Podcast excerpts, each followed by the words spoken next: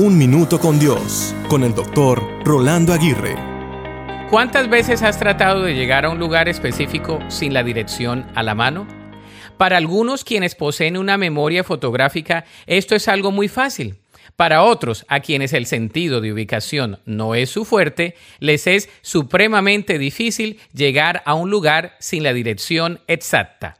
De la misma manera, podemos vivir nuestras vidas. Podemos tratar de saber para dónde vamos, pero si no sabemos el destino final, podemos dar muchas vueltas, perdernos con facilidad y perder el propósito por el cual hemos emprendido la carrera. A eso le llamamos una vida con o sin propósito. Cuando sabemos nuestro propósito de vida, no dejamos que las cosas nos distraigan, que los obstáculos nos desvíen y no queremos tomar atajos para llegar más rápidamente. Al saber el propósito por el cual hemos sido diseñados, todo nuestro enfoque, nuestra perspectiva y nuestro esfuerzo están canalizados para llegar a su destino final. Para los creyentes es conocer de Jesús y de la vida eterna, lo cual nos da un destino final y una plenitud de vida.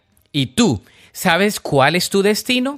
Si no tienes propósito, dirección y rumbo en tu vida, Dios te lo puede dar. La Biblia dice en Efesios 2.10, pues somos la obra maestra de Dios. Él nos creó de nuevo en Cristo Jesús a fin de que hagamos las cosas buenas que preparó para nosotros tiempo atrás.